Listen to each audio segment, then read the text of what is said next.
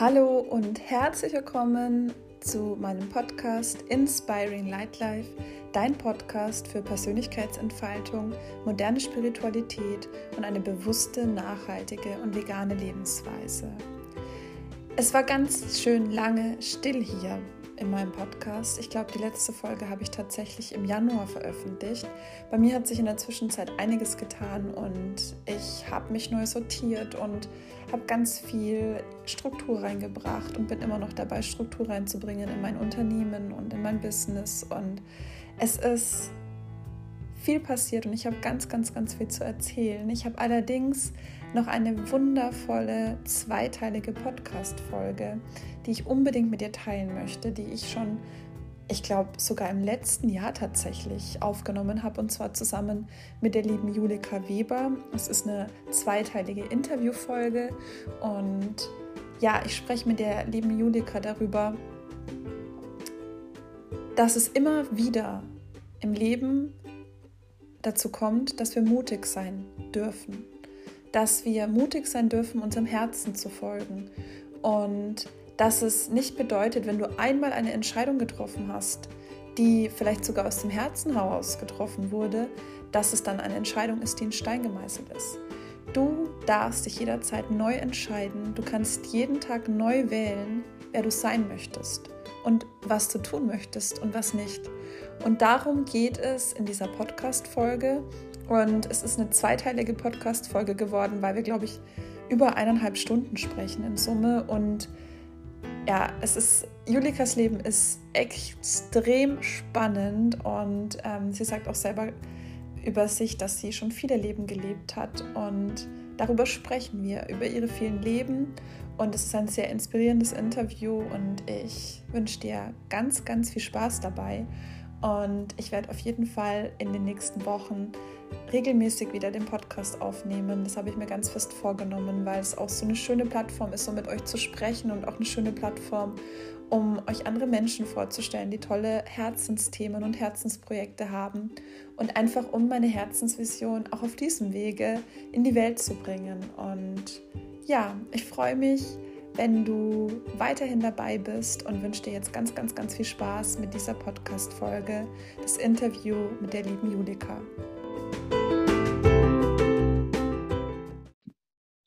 Hallo und herzlich willkommen zu dieser Podcast-Folge. Ich freue mich sehr. Mir sitzt nämlich eine grinsende Julika Weber gegenüber, die sich ähm, sehr freut und ich freue mich auch wirklich sehr. Wir haben ja schon wirklich lange darüber gesprochen, den Podcast zu machen. Ich glaube, es ist bestimmt schon ein, zwei Monate, nee, mehr als einen Monat, bestimmt ja, zwei ja. Monate her, dass wir das erste Gespräch hatten oder unser Vorgespräch hatten. Zwischenzeitlich haben wir uns ja auch schon über andere ähm, Wege besser kennengelernt. Deswegen ist es jetzt auch sehr schön und ich habe auch meine Aufzeichnungen nicht dabei, die ich beim ersten Gespräch mir notiert habe. Und ja, also Julika, vielleicht ist es am besten, du stellst dich mal selber vor. Ähm, weil das ist ja ganz, also ich bin wirklich, muss ich noch mal kurz sagen, bevor wir beginnen, sehr, sehr gespannt auf dieses Gespräch und es ist mit Sicherheit voller toller Impulse und, und Geschichten und ich freue mich sehr, weil da ist nämlich einiges, über das wir heute sprechen können bei der lieben Julika, was da alles schon in ihrem Leben passiert ist und was da gerade auch so los ist bei ihr. Genau, Julika, dann gerne stell dich einfach mal selber vor. Ja, äh, vielen, vielen lieben Dank, Laura, dass du mich heute hier empfängst. Ich bin, wie gesagt, sehr äh, aufgeregt, wie du siehst. Und äh, wie ich schon gesagt habe, ich bin aber auch sehr, sehr froh, hier zu sein. Das ist eine aufregende Erfahrung für mich. Ähm, ich heiße Julika, wie Laura schon gesagt hat, und ich bin, ja, ich bin, wo fange ich denn an? Ich bin in Italien aufgewachsen, als kleines Mädchen mit meiner Mutter nach Italien gezogen. Dort habe ich bin ich in den Alpen sozusagen aufgewachsen. Vielleicht erzähle ich da noch einiges darüber, wenn wir dann weiter ins Gespräch eintauchen. Ich hab, ähm, bin dann mit 20 nach Berlin, um meinen, meinen Traum zu, äh, zu leben, also Tänzerin zu werden. Das war damals mein, mein Traum, zeitgenössische Tänzerin. Habe dann in Berlin angefangen, Tanz zu studieren. Dort bin ich dann nach Holland übersiedelt, habe dort weiter Tanz studiert, bis ich erkannt habe, dass das doch nicht mein Weg ist. Ich habe daraufhin dann mein Studium in Tanz abgebrochen und es hat mich dann ganz woanders hin verschlagen und zwar nach Asien, nach Nepal und Indien, wo ich dann angefangen habe, Tibetisch zu lernen und buddhistische Philosophie zu vertiefen, mit tibetischen Gemeinschaften äh, und in Klöstern zu wohnen.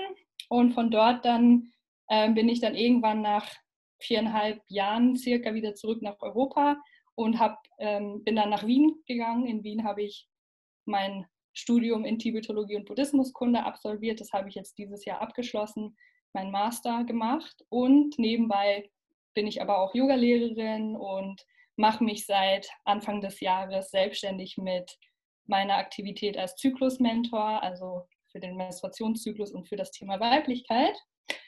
Ja, und ich dolmetsche auch äh, im Rahmen Tibetisch, also dann für, für tibetische Lamas, also Mönche meistens, die Philosophie lernen oder Meditation. Und das war jetzt mal ganz kurz meine, meine Einführung. Ich finde, ich muss jetzt so lachen, weil ähm, als wir das erste Mal gesprochen haben, hast du das so erzählt und ja, das kennst du ja bestimmt auch und das hast du bestimmt auch schon und du warst ja bestimmt auch schon und dann hast du, nein, habe ich nicht, weil das, was du so erzählst, ist, ist wahrscheinlich nicht nur für mich, sondern für die meisten, die sich das jetzt auch anhören, ähm, voll krass. So, wow, ähm, was hast du denn eigentlich schon alles erlebt? Du bist jetzt wie alt? 32. 32. Also du bist, also bist jetzt keine alte, weiße, vielleicht schon Frau, aber keine alte, weiße Frau gegenüber. Ähm, und du hast, glaube ich, gesagt beim ersten Gespräch, du hast schon wie viele Leben gelebt? Das hattest du dir mal notiert? Oh Gott, wie viel war? Habe ich dir eine Zahl gesagt? Auf jeden Fall sehr, sehr viele. Oder elf oder auf jeden Fall viele Leben. Viele Leben, ja. Ich habe viele Leben gelebt, ja, habe ich in einem Leben. In einem Leben, genau. Und ähm, dann lass uns doch einfach mal starten als kleines Kind in Südtirol. Das klingt jetzt eigentlich, ich sage jetzt mal, okay, vielleicht ein bisschen anders als du bist in deinem Geburt, du bist in Deutschland geboren, glaube ich, ne? Ja, genau, ich bin also in Deutschland geboren und nicht in, nicht, das war nicht in Südtirol dann in Italien, sondern im Piemont. Ach so. Also okay. Also Lago Maggiore, die Gegend Mailand, ja. Mailand, die Ecke auch da oben bei den Alpen. Dort bin ich dann hingezogen, genau. Okay. Und, und in Deutschland geboren, in Mainz. Genau, also im Endeffekt ist es wahrscheinlich für die meisten von uns schon was anderes zu sagen, okay, ich bin in Deutschland geboren, bin aber woanders aufgewachsen, gibt es wahrscheinlich äh, auch nicht so viele. Ähm, aber bei dir ist es ja nicht nur, dass du in Piemont ähm, in Italien aufgewachsen bist, sondern es ist ja auch nochmal eine speziellere Geschichte, sage ich jetzt mal. Also da ähm, würde ich gern ähm, schon, äh, dass wir dann mal tiefer ins Detail einsteigen, wenn du das ja. Ja, das war äh, tatsächlich eine sehr, sehr spannende Geschichte. Es gibt nämlich in Norditalien, da im Piemont, nicht nur ein, eine Ecke, sondern mehrere Ecken, wo sich sehr viele Aussteiger schon früher in den 60er, 70er Jahren niedergelassen haben. Aussteiger im Sinne von damals waren das natürlich die Hippies.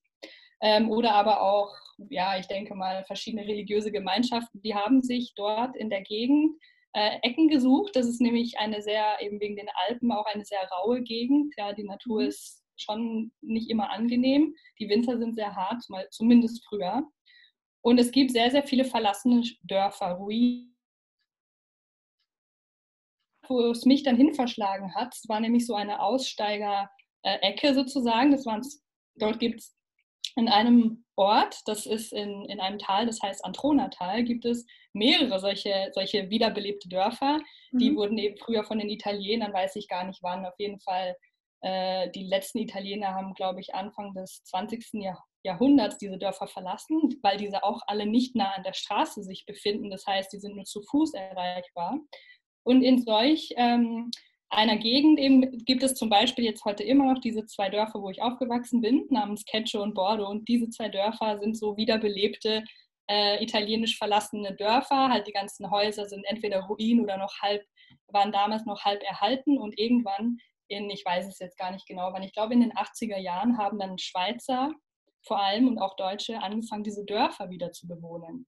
Sie haben, mhm. es war eben diese Hippie-Mentalität, sie wollten raus aus der, aus der Norm, sie wollten nicht mitmachen in, der, in diesem Ganzen, was sie nicht geteilt haben, die Sicht, Ansichten der Konsumgesellschaft und so weiter. Und äh, haben sich dann dort eben sehr günstig diese alten diese alten Ruinen gekauft und dann die angefangen wieder auszubauen und, und anständige Häuser draus zu machen. Und dort bin ich dann im Alter von neun Jahren mit meiner Mutter eben hingezogen. Und diese zwei Dörfer, das eine ist äh, ein, ein Dorf mit ein, verschiedenen Familien, die dort halt einfach zusammen in diesem Dorf leben, aber jeder für sich. Und das andere Dorf, also Bordeaux, das ist ein buddhistisches Dorf, eine Gemeinschaft. Das heißt, dort gilt Gemeinschaft leben, man isst zusammen, man arbeitet zusammen, man meditiert zusammen. Und früher gab es sogar auch mal teilweise noch eine Schule dann für die Kinder dort. Also und mhm. da bin ich halt dann ähm, im Alter von neun Jahren hingezogen und habe dann dort gelebt. Wie lange hast du dort gelebt? Ähm, ja, ich habe ähm, insgesamt ja elf Jahre circa mit einem Austauschjahr in Finnland, wenn man das dazu zählt. Was natürlich auch ganz normal ist, dass du ein Austauschjahr in Finnland warst. ähm, okay, also das, du warst elf Jahre in dieser Gemeinschaft gelebt, wenn ich das jetzt mal so vielleicht. Ja, also erst, also genau in beiden Dörfern zuerst äh, als Familie und dann nachher in der mhm. Gemeinschaft. Mhm.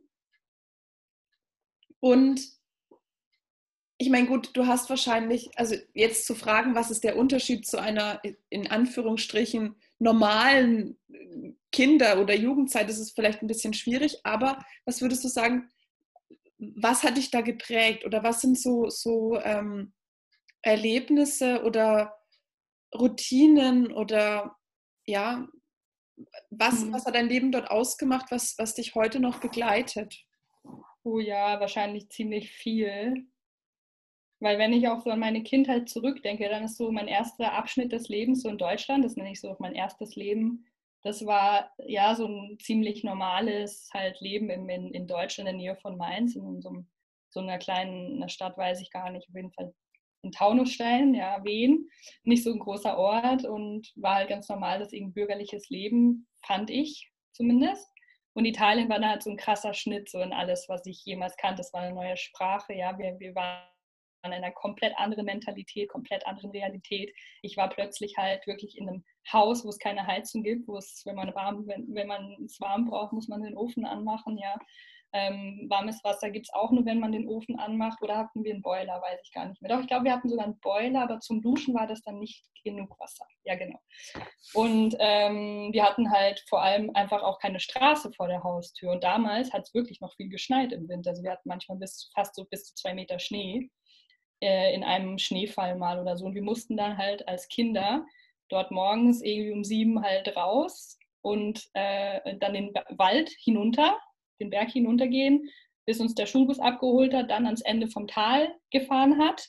Und dort sind wir dann in die Schule gegangen. Das war dann irgendwie in der ganzen Schule, das war die Grundschule mit fünf Klassen, also erste, zweite, dritte, vierte, fünfte. Und wir waren insgesamt irgendwie 20 Kinder und wir waren irgendwie das halbe Tal war halt in der Schule. Als, also wir waren wirklich wenig Kinder auch. Und ähm, es war einfach, ja, wenn ich jetzt zurückdenke, kann ich mir gar nicht mehr vorstellen, dass ich das erlebt habe. Es fühlt sich an wie, wie ein Traum irgendwie. Weil es so ein anderes Leben war. Also ich, es war, wir waren halt sehr naturverbunden, wir waren halt mitten im Wald dort und wir haben ja, ich meine, wir haben als Kinder, ist natürlich wunderbar, wenn, wenn man dann ständig Baumhäuser bauen kann oder Indianer spielt oder irgendwelche Wildkräuter sammelt und seine erste irgendwie äh, Frauenmantelsuppe kocht. Frauenmantel und irgendwie ein lauter so, ja, ich glaube hauptsächlich Frauenmantel drin. Muss ich sagen, das war echt lecker. Frauenmantelsuppe habe ich nie wieder gegessen seitdem, aber das war natürlich schon sehr aufregend. Und dann die Schluchten, weil es gab eine Schlucht, einen Fluss und ich meine, ja, als Kinder hat man da schon viel Spaß. Aber dann, als ich dann in die Pubertät kam, das war nicht mehr so lustig, weil dann willst du in die Stadt gehen und dann ist das Dorf langweilig. Und dann musst du aber jedes Mal, wenn du in die Stadt willst, erstmal irgendwie den halben Berg runterlaufen und dann, äh, vor allem wenn du zurückkommst und müde bist von der Schule, erstmal den Berg wieder hochlaufen. Und das habe ich dann mit der Zeit, habe ich das richtig, habe mich das richtig genervt, dieses ständige Bergstapfen und Wandern äh, einfach nur um nach Hause zu kommen. Das war so, hat mich schon sehr, ich bin auch heut, heute noch ziemlich wanderfaul, vielleicht aus dem Grund. ähm, ja, also da, da hat mich schon, aber es hat mich auch auf jeden Fall sehr naturverbunden gemacht, glaube ich. Das ist, das ist, und natürlich die, ja, also alle Kinder, die dort aufgewachsen sind, die haben schon bisschen so da, da wirklich was mitgenommen davon. Ich kann dir nicht genau sagen, was das ist, aber die meisten von uns sind auch so in ähnlichen Berufen tätig oder äh, haben ähnliche Interessen, sind sehr naturverbunden und meditationsinteressiert zum Beispiel. Und ja, wir sind, ich glaube, wir, wir, wir ticken so insgesamt so ein bisschen anders, hat uns schon unseren, unsere Sichtweise auch geprägt auf die Welt. Mhm. Aber ich kann dir nicht genau beschreiben, wie, weil da haben ja viele Sachen prägen ein, ja, also von dem her. Ja. Ich denke, dass mit dem, was du erzählt hast, auf jeden Fall, dass du einen sehr guten Einblick gegeben hast.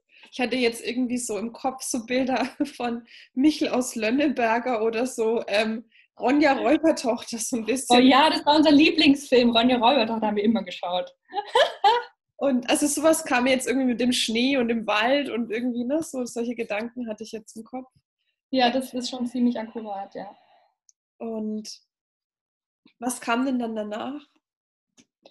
Ähm, was kam danach? Ja, danach kam dann mein Austauschjahr in Finnland. Da war ich ein ganzes Jahr dort als Austauschschülerin.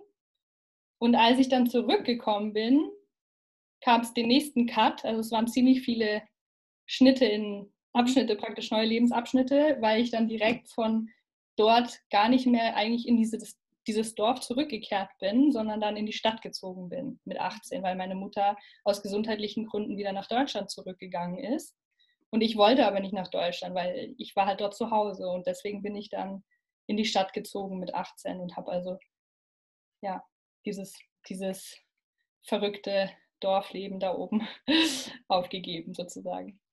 Wie, wie war das für dich ähm, aus diesem Leben, was du dort geführt hast, in ein, wie du es vorhin gesagt hast, bürgerliches Leben in der Stadt zurückzukehren? Oder für dich im Endeffekt, ja, du hast ja dann wahrscheinlich das erste Mal auch alleine gelebt oder ohne mhm. deine Familie, bis auf dieses Austauschjahr?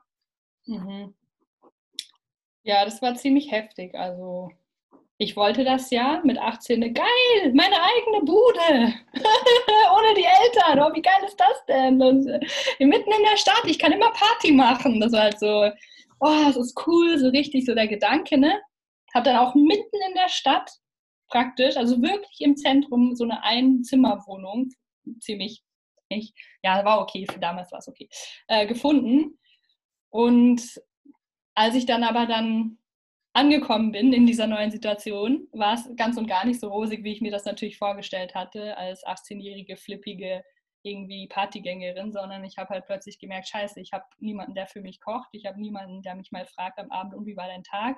Ich sitze halt da plötzlich allein in meinen vier Wänden, ich hatte anfangs noch nicht mal einen Fernseher und Internet gab es damals noch gar nicht so richtig, also es gab es glaube ich schon, aber nicht wirklich so. Ja. Also ich hatte auf jeden Fall kein Internet. Ja, das war noch, das waren noch andere Zeiten und ich war, also ich muss sagen, das war eigentlich ein ziemliches, ein ziemliches Schockerlebnis, als ich das realisiert habe, wo ich da jetzt bin, in welcher Situation. Ich hatte keine Waschmaschine, ich habe meine Sachen angefangen von Hand zu waschen. Das ist also ziemlich äh, schlecht ausgestattet und ähm, ja, sehr, sehr, sehr, sehr traurig eigentlich. Also ich weiß noch, ich habe echt jeden Abend, heutzutage kann ich drüber reden, aber ich habe jeden Abend geweint, weil ich halt immer, weil ich einfach einsam war ich war, bin ein Familienmensch, ich habe in der Gemeinschaft gewohnt davor, ich hatte immer irgendwie Menschen. Ich kam aus Finnland, da hatte ich eine wunderschöne Familiensituation mit einer Schwester sogar. Ich hatte mir immer, ich habe auch eine Halbschwester, aber wir sind halt nicht zusammen aufgewachsen und ich habe mir eigentlich immer Geschwister gewünscht im selben Haushalt. Und in Finnland hatte ich dann so, hatte ich dann so eine Familiensituation wie aus dem Bilderbuch, die ich mir immer gewünscht hatte. Und dann komme ich halt zurück und lande in der Stadt und bin dann dort komplett irgendwie auf mich gestellt, konnte noch nicht mal kochen, außer irgendwie so ein paar Spaghetti mit Ketchup und Tomatensauce. also das war schon heftig. Das war sehr, sehr, würde ich nicht gern, würde ich nicht nochmal erleben wollen, diese Jahre. Und dann warst du dort ein paar Jahre? Ja, genau, dann zwei Jahre. Und dann hast du, warst du dann noch auf der Schule oder war das schon? Mhm, da war ich noch auf der Schule und habe mein Abitur gemacht, genau. Also ich habe ziemlich spät mein Abitur gemacht mit 20, weil in Italien hast du 13 Jahre Schule und außerdem wurde ich mit sieben eingeschult. Das heißt, ich habe erst mein Abitur gemacht, als ich schon 20 war. Und das waren die letzten zwei Jahre eben genau dann, als ich in der Stadt, Stadt gelebt habe, da habe ich dann halt mein Abi gemacht. Okay, und was kam als nächstes? Ja, und als nächstes war eben mein, jetzt äh, war dann endlich, war ich praktisch frei von der Schule und wollte halt unbedingt Tänzerin werden. Ja. Und habe dann mich beworben eben an verschiedenen Tanzschulen und die, die, die eine, die mich eben genommen hatte, war in Berlin. Mhm. Das heißt, da bin ich erstmal nach Berlin und habe halt dort angefangen, Tanz zu studieren. Das war der nächste Schritt. Okay. Ich bin, ja, ich, ich denke denk gerade so, es ist, also ich weiß nicht, was hatten wir jetzt gesagt? Erstmal in Deutschland, dann war es in Italien diese Aussteigergemeinde, dann warst du ein Jahr in Finnland mit deiner äh, Bilderbuchfamilie, dann hast du ähm, in der Stadt in Italien gelebt, also wahrscheinlich in der Ecke, wo du auch äh, vorher gelebt hast, aber halt in, in einer anderen Wohnsituation. Genau. Dann bist du nach Berlin gegangen. Wolltest du, oder woher kam dieser Wunsch, Tänzerin zu werden? War das bei dir schon immer oder schon von Kind auf, dass du gern getanzt hast? Oder wie, wie ähm, kam es dazu, dass du gesagt hast, ich möchte Tänzerin werden? Hm. Ja, ähm, das war irgendwie witzig. Also Tanz war schon irgendwie früh Teil von meinem Leben. Noch als ich in Deutschland gelebt habe als Kind mit sechs, habe ich angefangen, Ballett zu machen. Und als ich dann aber nach Italien gezogen bin, war natürlich keine Ballettschule mehr oder Tanzschule in der Gegend. Ich meine, habe ich ja mhm. erzählt, wo ich da gewohnt habe, wie, wie praktisch isoliert oder Natur äh, ähm, ja, umgeben wir da gelebt haben. Also Tanzen war dann erstmal kein Thema mehr. Und als ich dann, damals kam dann der Film raus, Save the Last Dance, ja, den wir mhm. wahrscheinlich alle so in unserem Alter gesehen haben ähm, dass es so ein, ja, so ein toller Tanzfilm ist. Und den habe ich in Deutschland gesehen. Ich glaube, da war ich 13. Und da, da, da war klar, na, ich muss wieder, wieso habe ich überhaupt aufgehört? Oh Gott, ich muss wieder tanzen. Und habe dann sofort angefangen, mir eine, eine Tanzschule in der Stadt zu suchen. Da war ich mittlerweile auch schon mehr mit der Stadt vertraut und habe dann auch eine gefunden und habe dort angefangen. Tanzunterricht zu nehmen, war eigentlich jeden Tag dort. Ich hatte nämlich, habe alle Kurse gebucht, die halt für mich in Frage kamen. Und das war ähm, dann mein, mein Haupthobby die ganze Jugend hindurch mhm. und hat sich halt auch immer mal weiter verstärkt, so dieser Wunsch, das halt weiterhin zu machen und professionell. Und deswegen war dann der nächste Schritt, machst jetzt eine professionelle Tanzschule. Dann war noch der Film ja Fame, kennen wir vielleicht auch, wo sie dann alle auf diese tolle Kunsthochschule gehen, wo es auch die Tänzer gibt und die sind alle super cool und tanzen alle super toll und das Leben ist wundervoll und super kreativ und bunt und lebendig und das war das, was ich wollte. da habe ich mir immer geschworen, wenn ich das erreiche, das ist mein größter Traum und größter Wunsch in dem Leben. Wenn ich das erreiche, liebes Leben, habe ich gesagt, dann will ich nie mehr was von dir. Dann frage ich nie mehr nach was anderem. Sehr schön. Ja, süß. Ja, aber ich, ich muss sagen, ich finde es, also ich, ich bewundere äh, das auf jeden Fall, weil ich mir denke, es gibt bestimmt ganz viele, mich eingeschlossen, die eben nicht so dieses eine hatten in der Jugend, sage ich jetzt mal, wo du halt wirklich sagst, okay, ich will Tänzerin werden oder ich will, keine Ahnung, ich meine, manche haben vielleicht auch den Traum, sie wollen Banker werden oder ich habe keine Ahnung, ne? vielleicht gibt es das auch. Oder ich will reich werden oder was man sich halt so als Jugendlicher vielleicht so wünscht für sein Leben. Mhm. Ähm, und das ist ja total schön, dass du da wirklich dir diesen Traum direkt erfüllt hast. Dass du gesagt hast, okay, ich habe jetzt die Möglichkeit, ich ähm, werde jetzt äh, Tänzerin. Und dann hast du da studiert ähm, und bist dann für einen zweiten Teil des Studiums oder einen Teil des Studiums dann nach Holland gegangen. Ja, ja, und ich möchte auch noch was sagen, bevor ich dir ja. die Frage beantworte, war, dass ich echt, wenn ich jetzt zurückblicke, ich habe gerade vor ein, zwei Monaten ein altes Tagebuch gefunden, das einzige, was noch existiert, weil ich habe alles andere verbrannt, weggeschmissen und so weiter. Und da habe ich mal reingeschaut, das war zufällig, ich wusste gar nicht mehr, was da drin stand. Und da stand nämlich, habe ich angefangen, irgendwann mal meine Geschichte aufzuschreiben. Und da stand dann drin, ja, also das mit dem Tanzen, dass ich mir den Traum verwirklicht habe, das hat wirklich als Grundlage gehabt, dass ich als Jugendliche eine unerschütterliche Sicherheit hatte, dass wenn ich was wirklich will, dann schaffe ich das auch. Ja.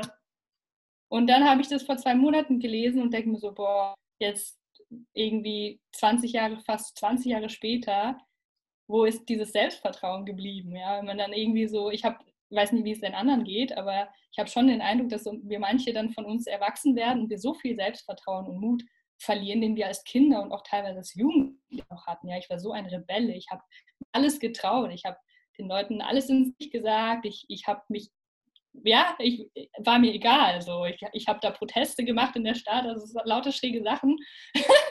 Irgendwie bei Nacht und Nebel die Stadt mit Plakaten ähm, zugepostert mit einer Freundin, um die Leute auf, aufzuwecken aus ihrer Trance der Verwirrung und des Schlafes und dieses Mitschwimmen, wie so mit der Masse immer. Und und dann irgendwie wächst man, geht, wird man älter und in meinem Fall habe ich da echt ganz viel Selbstvertrauen verloren auf dem Weg.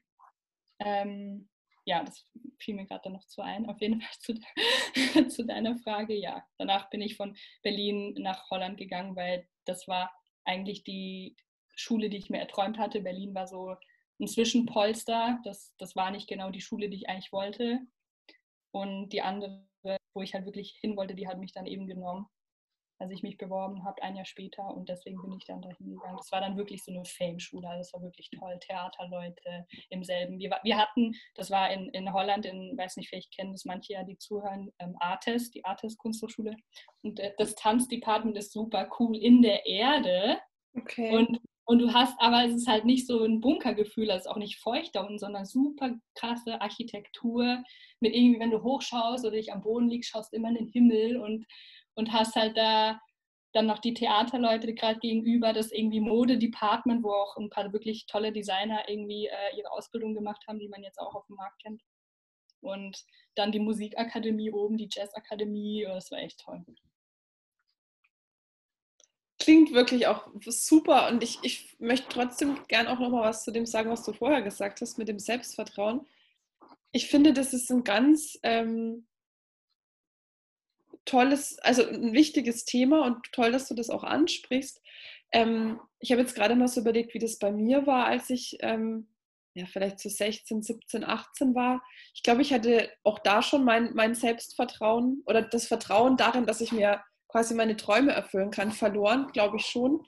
Ähm, aber du hast recht, natürlich als Kind definitiv äh, ist es ja so eine so irgendwie, da denkt man gar nicht groß drüber nach. Es ist logisch, dass alles möglich ist oder keine Ahnung. Ähm, ja, also ich denke, ähm, jeder weiß, was ich meine, damit dieses Gefühl, ne? irgendwie, keine Ahnung, ich wünsche mir vom Nikolaus oder vom Christkind oder was weiß ich, wünsche mir was und es kommt dann. Und genauso kann ich mir auch wünschen, was weiß ich, ein Pony oder und irgendwann kommt es schon. Also so dieses, ähm, ja. auch wenn man es vielleicht nie bekommen hat, aber so dieser Gedanke, ne? Und ähm, was denkst du, ich weiß nicht, ob du eine Antwort auf diese Frage hast, aber was denkst du, woran es liegt, dass man dieses Vertrauen verliert? Oder was denkst du, woran es liegt, dass du dieses Vertrauen verloren hast? Ich meine, ich gehe davon aus, dass es wieder oder es kommt immer wieder oder du arbeitest daran, dass es wieder kommt. Aber dieses Abflachen, sage ich jetzt mal, von dieser Vertrauenskurve. Hm, ja, ja, eindeutig durch die Erfahrungen, die man halt so macht, in der unsere Gesellschaft uns immer wieder ausbremst und das eben nicht unterstützt. Ja, zum Beispiel einen ganzen Klassiker kann ich mich noch daran erinnern. Die Erwachsenen fragen dich ja, und was willst du dann mal machen, wenn du groß bist? Oder was willst du dann machen, wenn du fertig bist mit der Schule? Dann sagst du, ich will Tänzerin werden und die schauen dich mit großen Augen an. Ja, ja, okay, ja klar, haben wir alle verstanden. Was noch? So, ja, also äh, träum weiter so. Und das habe ich so oft gehört als Kind. Ich weiß noch, wir wollten mal irgendwie mit zwölf eine Girlband gründen. Und dann die Erwachsenen so, ach, das schafft ihr doch eh nicht, wisst ihr Sänger werden, das ist so schwierig und bla bla bla. Und das macht halt die Träume kaputt irgendwann. Immer wieder dieses, bleib doch mal rational. Muss doch mal jetzt, kannst ja nicht so, na, geht ja nicht. Du musst eine Arbeit in der Bank irgendwie dir vorstellen oder ein Banker werden, wie du auch schon angesprochen hast oder so, also, oder Anwalt aber doch nicht Tänzerin oder Künstlerin, weißt du, wie schwer das Leben ist, wenn du so lebst und das schaffst du doch nicht und bla bla bla. Also ich glaube, das ist einfach so dieses nicht genug Unterstützung zu haben von dem Umfeld. Hast du das Gefühl, also du hast ja als Tänzerin gelebt und ähm, hast du das Gefühl, dein Leben war dann schwer? Ähm, ja, ich habe ja, ich habe ja mein Studium abgebrochen dann nach, nach zwei, äh, drei Jahren. Das mhm. heißt, aber ich, ich sehe, sehe halt einige Tanzkollegen ähm, und ich habe das Gefühl, manche von denen mh, hm, haben vielleicht, haben es ein bisschen schwer und andere aber auch nicht. Ich glaube, das ist sehr individuell. Ich meine, klar, Kunst ist immer ein bisschen ein Risikofaktor, ja, aber ja. auch da ähm, denke ich, das liegt eigentlich nur an uns, wie es verläuft. Ich glaube auch, dass es bestimmt auch, wenn man Banker anschaut, vielleicht trotzdem der ein oder andere Banker auch schwer hat. Also um an diesem Beispiel zu bleiben. Ähm, ich meine, meistens denken wir dann ja immer an das Thema Geld. Ne? Also dieses, wenn du irgendwie Tänzerin wirst, dann, wie wirst du denn dann deinen Lebensunterhalt bestreiten? Oder mach doch lieber einen Beruf, wo du irgendwie Geld verdienst und dann kannst du nebenbei tanzen oder was weiß ich, ne? So stelle ich mir das vor. Ähm, ja, aber das ist, wie du sagst, das ist die Gesellschaft, weil es halt einfach so, das, das steckt so fest in den Köpfen von vielen. Und ja. ich meine, jetzt sind wir ja auch erwachsen, ähm, auch in, in, also das habe ich auch bei mir in meinem Kopf, ne? So, ich muss irgendwie auch Geld verdienen und äh, ne, dieses, sonst ähm, äh, wäre man ja wesentlich freier. Ne? Aber ich finde es total schön, weil du das jetzt angesprochen hast. Es ist ja eigentlich auch so dieses Thema ähm, an sich glauben und für mich ist das ja auch was Spirituelles. Ne?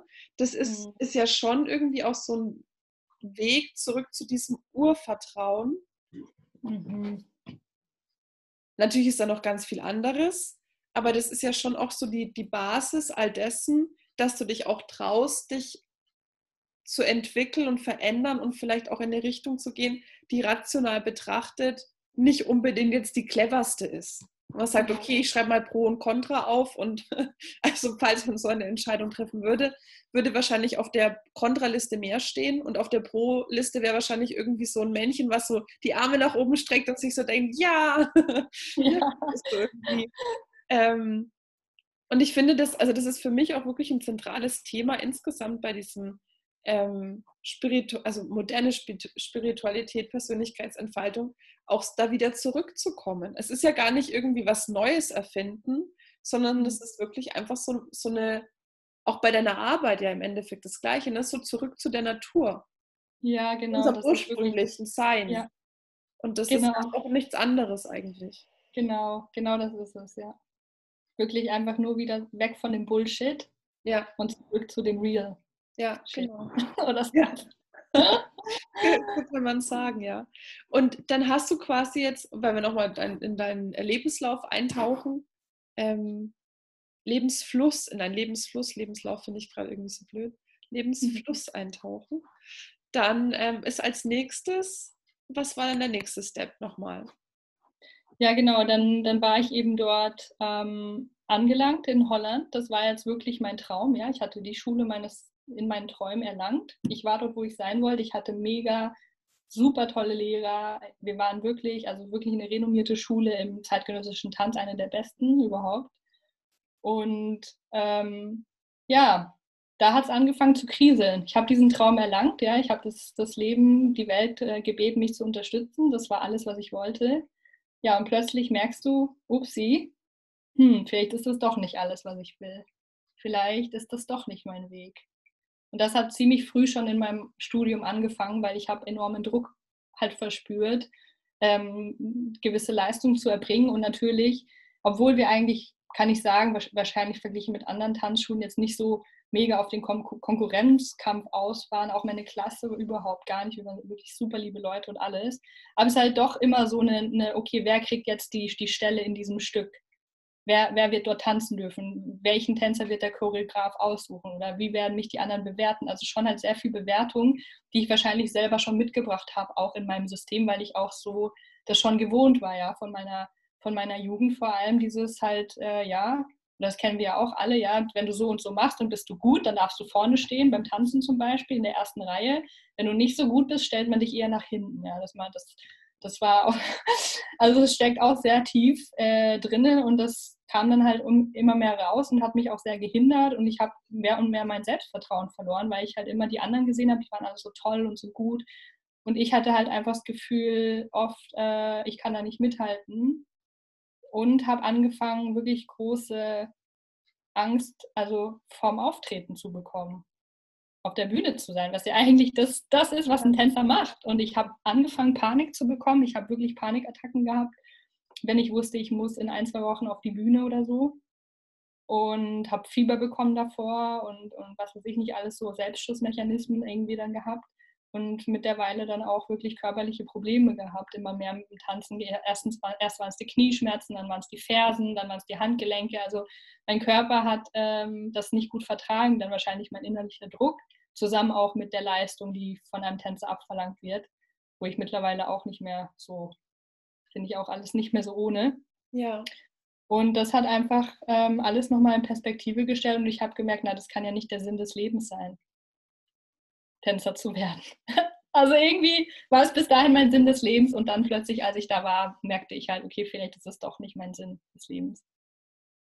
Ich finde es total spannend, weil ich habe das so noch nie gesehen. Also für mich, oder wie soll ich das sagen, wenn ich jetzt mal so aus, aus dem Nähkästchen plaudere, so in, in meinen Gedanken oder in meinem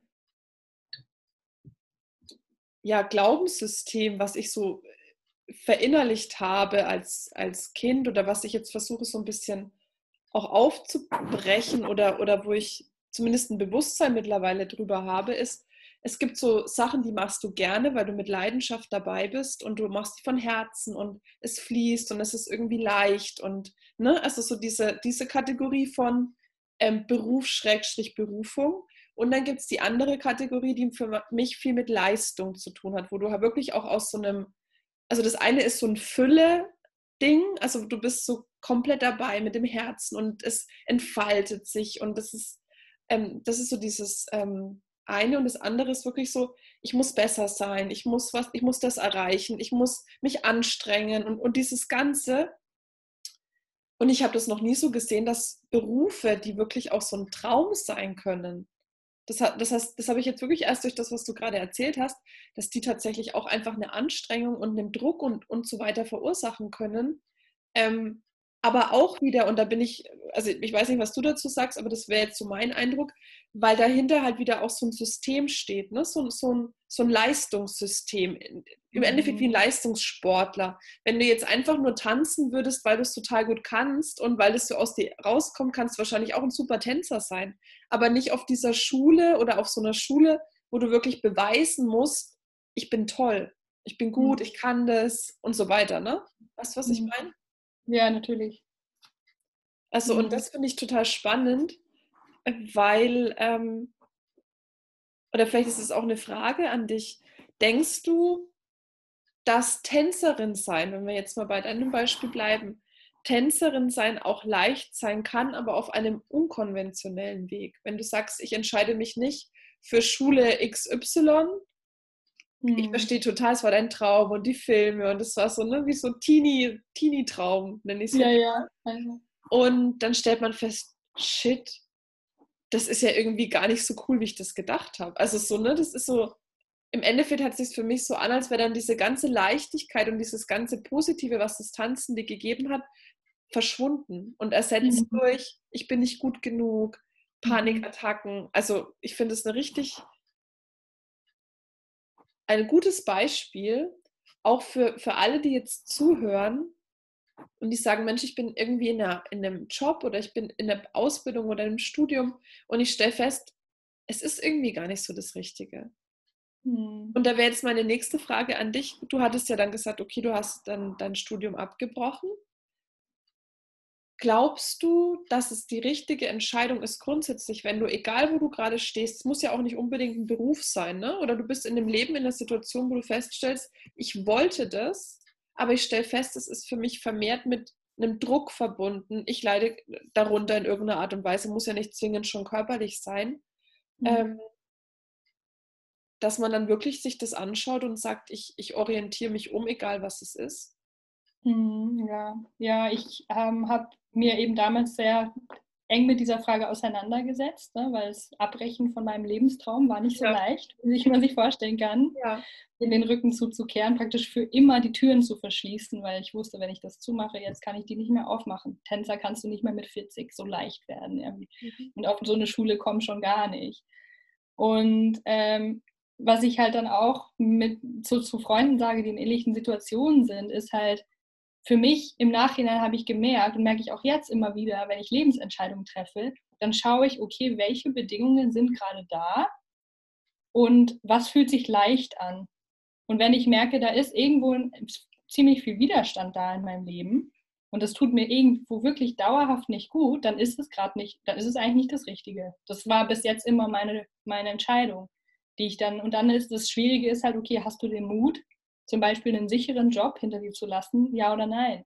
Und das kann dann zum Beispiel auch passieren. Also ich kenne, habe da auch eine Freundin zum Beispiel, die hatte eigentlich einen wirklich tollen Job, aber sie hat dann mehr und mehr auch so verspürt, so irgendwie wird sie nicht genug wertgeschätzt hier und, und äh, fühlt sich da nicht genug, weiß ich nicht, gesehen oder respektiert. Und eigentlich macht sie das ihr Herzensanliegen, diese Arbeit, aber in der Situation mit dieser Form von Kollegen und Struktur will sie das nicht mehr. Sie hat dann echt den Mut gehabt, diesen wirklich sicheren, super guten Job, ähm, zu sagen, ich kündige.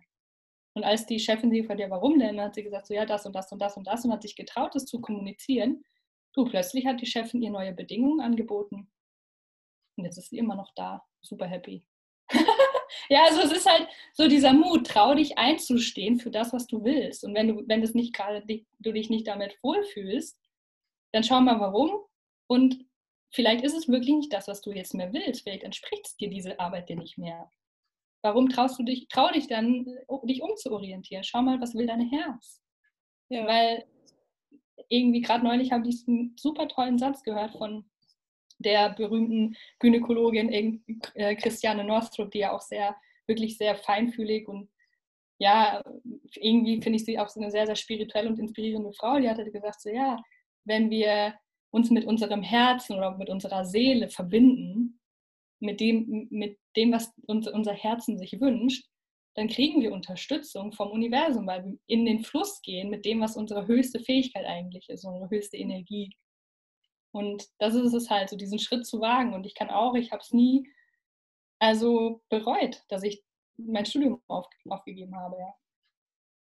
Würdest du sagen, dass es für dich und für mich, also vielleicht noch kurz zwischen rein, für mich ist es jetzt auch wirklich komplettes Lebensbereich übergreifendes Thema, ja. Also unabhängig von, keine Ahnung, ob du in der Beziehung bist, in, mit der du unglücklich bist oder was weiß ich, was es ist. Ne? Es kann ja alles sein. Oder du wohnst irgendwo und fühlst dich da nicht wohl oder alles, ne? im Endeffekt jeder Bereich ähm, hat ja auch solche Aspekte, wo du vielleicht an den Punkt kommst und sagst, geht nicht mehr oder ich fühle mich nicht mehr wohl.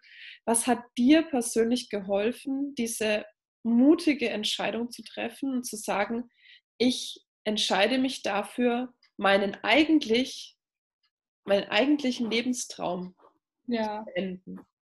Hm, ja, das ist eine wichtige Frage, weil also Umsetzung ist dann noch ein weiterer Schritt. Ich habe ähm, ganz ehrlich, ohne Unterstützung von anderen hätte ich es nicht geschafft, diesen mhm. Schritt zu wagen. Und eine, ich weiß noch, der erste Moment, als ich mir gedacht habe, oh weh, vielleicht muss ich das Studium aufgeben, vielleicht ist das, wo ich hingehen muss, war, als ich mich damals äh, eben in Holland mit einer Tanzfreundin, äh, Kollegin unterhalten habe und die hat von meiner Schwierigkeit erzählt und von meinen Fragen und, und ähm, mich hat es immer mehr irgendwie nach Asien gezogen und ich wollte mehr in, in, in dieses Spirituelle, ich wollte den Buddhismus erkunden und so dahin halt auch gezogen, wirklich, habe ich das gesagt und dann meinte sie plötzlich so ganz aus heiterem Himmel, in deinem Herzen weißt du doch schon, was du tun mhm. willst. Mhm. Und ich dachte mir so, hä? Was? In meinem Herzen? da habe ich so ein bisschen hingespürt. Na, sage ich ihr nicht, ich habe keine Ahnung, was mir mein Herz sagt. Du, ich sag's dir, ich habe keine Ahnung. So. Damals war ich noch nicht so verbunden mit, mit meiner inneren Stimme. Ne? Aber irgendwo, ich habe dann immer wieder in den nächsten Tagen, Wochen da diese Frage mir beobachtet und, und geschaut, okay, was. Und da kam das schon immer wieder, ja, eigentlich willst du doch nach Asien, eigentlich willst du doch nach Asien, eigentlich wusstest du doch schon immer, dass du da zu Hause bist, irgendwie spirituell und äh, irgendwie, um wirklich dein Wesen in diesem Leben vollkommen zu entfalten. Und äh, das hat halt eine Weile gebraucht, bis ich dem auch Vertrauen geschenkt habe. Und ich habe dann aber trotzdem ähm, auch noch einen Meditationslehrer, an den ich sehr großes Vertrauen habe und schon von irgendwie als klein, kleines Kind kennengelernt habe, auch um seinen Rat gefragt. Und der hat mir aber nicht die Antwort geliefert. Er hat mir nur gesagt, hab keine Angst. Dann war für mich klar, okay, also das Studium äh, praktisch weiterzumachen, würde ich nur aus Angst machen, weil ich vielleicht Angst habe, ich würde mir mal die Chance meines Lebens verbauen oder nie wieder zurückgehen können dazu. Ja. Im Nachhinein das bereuen. Also alles, was mich ab, davon abhielt, das Studium zu verlassen, waren Ängste. Und als er gesagt hat, brauchst keine Angst haben, hab keine Angst. Und dann war für mich klar, okay, ich schmeiß das ganze Ding hin. ja, Mann, Mann. Das war eine Story, ich sag. Und ja, und Träume, ich meine, da war viel, da da gibt es noch viele Sachen zwischen den Zeilen, aber das, war, das waren so die wichtigsten, diese zwei wichtigsten Punkte, die mir geholfen haben. Sehr schön. Ich glaube, es ist wirklich auch, ähm, ja, auch ein toller Tipp für alle, die jetzt zuhören und ne, gerade in so einem Punkt zu dem Leben, muss ich sagen, und wenn es so eine kleine Entscheidung ist, ne? Meistens weiß das Herz schon die richtige Antwort, wenn man an diesem Punkt ist und anfängt, darüber nachzudenken. Ja, wunderschön gesagt. Genau. Und dann sind wir quasi am Ende deines oder an dein, dein, dein Studium ist beendet. Du fühlst dich wahrscheinlich wunderbar befreit, kann ich mir vorstellen. Und dein oder weil du jetzt so äh, im Kopf zu urteilen, erzähl mal, wie ging es dann weiter? Beschreib es mal aus deiner. Erstmal, mich würde wirklich interessieren, als du diese Entscheidung getroffen hast, wie ging es dir dann und was waren die nächsten Steps? Ja, ja, als ich die Entscheidung getroffen habe, da war ich so, wow, wow, ich kann es kaum glauben. Und ich war eben auch gerade an einem Ort, äh, an, in, in, so einem Meditationszentrum, ähm, wo sich eben dieser Lehrer auch gerade aufhielt und habe dann das natürlich zuerst diesen Menschen dort, die mich auch teilweise zufällig waren, ein paar da, die mich schon seit Baby kennen und ich habe das denen auch erzählt und die dachten, die haben nur so, ach, wie schön, ach, freuen wir uns da. Und die waren alle so, haben sich so für mich gefreut, oh, und endlich kannst du Tibetisch lernen und endlich werden wir dich als Übersetzerin haben. Und ich dachte mir, Moment, hallo, ich kann noch nicht mal ein einziges Wort auf Tibetisch, jetzt lasst mich mal in Ruhe. Also, die waren schon alle über euphorisch und ähm, haben mich sehr, sehr darin unterstützt. Meine Mama war super happy, weil die meinte eben, oh Gott, das Tanzen und der Körper, oh Gott, wie sie sich antut. die hat sich auch gefreut. Und ich ähm, habe dann aber, als ich in Holland war und das Ganze auch, also ich habe gemerkt eigentlich, ich fühle mich befreit. Ich habe gemerkt, das ist das Richtige. Aber ich habe schon zwischendurch auch schon, glaube ich, noch mal ein bisschen Zweifel gehegt und vor allem dann der ganze Prozess des Auflösens und dann in der Schule, das kommuniziert, in den Lehrern, den Kollegen, den Tanzkollegen und Angst, was für eine Reaktion wird da entgegenkommen. Und die waren aber auch alle eigentlich super unterstützend, muss ich sagen. Und die hatten ja auch schon gemerkt, dass ich krisel und so. Und ja, so war das. Also im Großen und Ganzen hat sich richtig angefühlt schon. Also es ist ja auch so mit jeder Entscheidung, ne, auch wenn wir uns entscheiden, eine Beziehung zu beenden oder so, es ist selten so, dass man die ganze Zeit, juhu, endlich bin ich raus aus der ja. Situation schreit, sondern man wird immer wieder auch so zurückgeworfen, na, habe ich die richtige Entscheidung getroffen? Dann kommen diese, diese Zweifel wieder ab und zu, ne? aber das ist Teil vom Prozess. Ja, ich denke, das hast du auch wirklich, auch das, denke ich, kennen viele dann dieses, ich habe mich entschieden, ich bin jetzt mutig und dann kommt, oh shit, und jetzt muss ich das dem erzählen. Oh Gott, und was sagt der dann? Und oh Gott, was mache ich dann? Und ja, nee, das, ähm, ich denke, das, das kennen wahrscheinlich auch viele, ähm, die jetzt zuhören und sagen, Mensch, ja, habe ich vielleicht nicht meinen Lebenstraum beendet, ähm, aber in der oder der Situation ging es mir ähm, ähnlich. Ich würde jetzt mal ganz kurz einen Break machen, Julika. Ja, ja. Ich mache mal ganz kurz einen Break.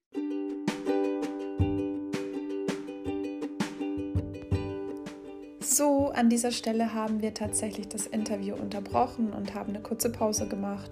Es ist dann tatsächlich doch auch ganz schön anstrengend, wenn man so viel redet, auch wenn man nur über sich spricht oder mit jemandem spricht, in meinem Fall, der ähm, ja so viel spannende Sachen zu erzählen hat.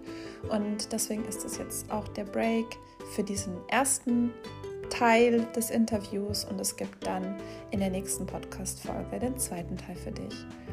Ich wünsche dir ganz viel Freude damit und hoffe, dass du auch schon aus diesem ersten Teil ganz viel Impulse, ganz viel Inspiration mitnehmen konntest. Und ich freue mich natürlich sehr, wenn du mir hier bei iTunes eine 5-Sterne-Bewertung hinterlässt. Damit hilfst du mir, meinen Podcast bekannter zu machen, Inspiring Light Life bekannter zu machen und meine Herzensvision noch mehr in die Welt zu tragen. Ich danke dir. Bis bald.